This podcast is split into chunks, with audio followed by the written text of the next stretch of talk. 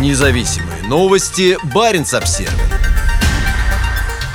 Американский самолет-разведчик совершил первый полет на север Финляндии. В отличие от Норвегии, ограничивающая активность НАТО у своей границы с Россией, Финляндия открывает небо для американских разведывательных полетов вдоль своей восточной границы. О полете американского самолета вооруженные силы Финляндии объявили заранее. В последнее время в области военной безопасности Финляндии или вокруг нее нет никаких изменений. Выполнение полетов с международными партнерами – это искусство нормального двустороннего и многостороннего сотрудничества, говорится в их заявлении. При этом полет в четверг совершенно выбивался из нормы. Это была первая в истории вылазка американского RC-135 в воздушное пространство Финляндии. Большой разведывательный самолет вылетел с авиабазы Милденхолл к северу от Лондона и отправился в сторону стран Балтии, откуда вошел в воздушное пространство Финляндии к востоку от Хельсинки и продолжил движение на север вдоль границы с Россией. В отличие от российских военных самолетов, летающих в международном воздушном пространстве в Европе с выключенными транспондерами, датчик американского RC-135 был включен, благодаря чему за его полетом можно было следить даже в общедоступных системах слежения за воздушным движением, таких как FlightRadar24.com.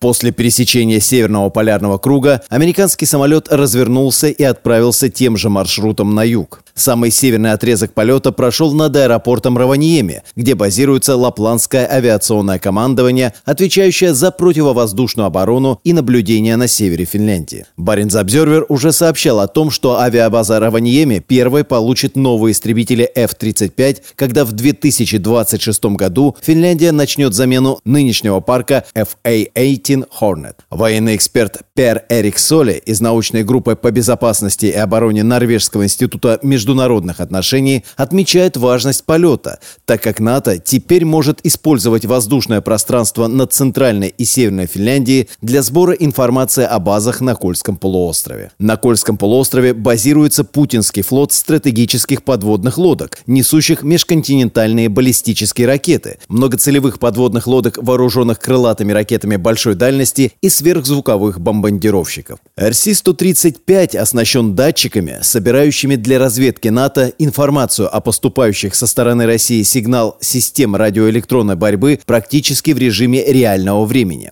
Бортовые приборы могут прослушивать военную связь, а также обнаруживать радары российской ПВО и другие сигналы. Эти самолеты часто появляются над Черным морем, в Прибалтике в районе Калининграда и на севере над Баренцевым морем. Параллельно с первым полетом американского самолета-разведчика над Лапландией к югу от Кольского полуострова, в четверг Финляндия сделала значительный шаг в сторону НАТО. Комитет по иностранным делам турецкого парламента единогласно одобрил вступление скандинавской страны в альянс. Открытие Финляндии своего воздушного пространства для так называемых ICR-полетов, сбора информации, наблюдения разведки, позволит НАТО лучше понимать возможные изменения российского военного потенциала на севере. Теперь американские и британские самолеты-разведчики смогут лучше следить за тем, что происходит на стратегически важном Кольском полуострове и вокруг него. Полеты демонстрируют взаимную приверженность развитию сотрудничества в сфере обороны, заявили вооруженные силы Финляндии. Аналогичные полеты в воздушном пространстве Финляндии будут выполняться и в будущем различными типами летательных аппаратов, как беспилотными, так и пилотируемыми, говорится в пресс-релизе. По словам Пера Эрика Соли, много лет прослужившего на севере пилотом истребителя F-16, Норвегия также внесла коррективы в географические ограничения для разведывательных полетов других членов НАТО. Со времен Холодной войны и до недавнего времени самолеты союзников, выполнявшие разведывательные задачи, прилетали на восток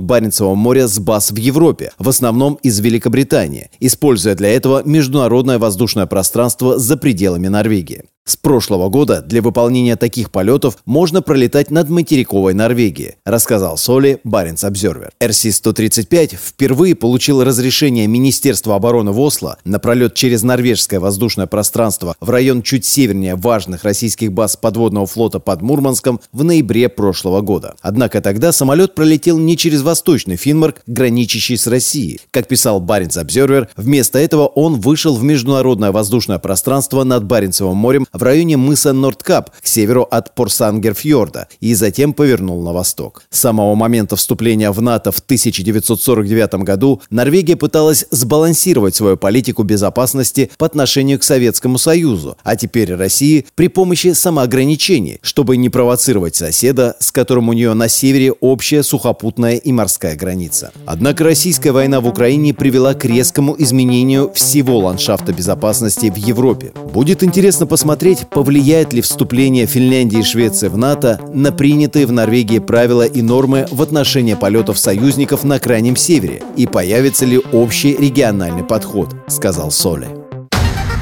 Независимые новости. Барин обсервис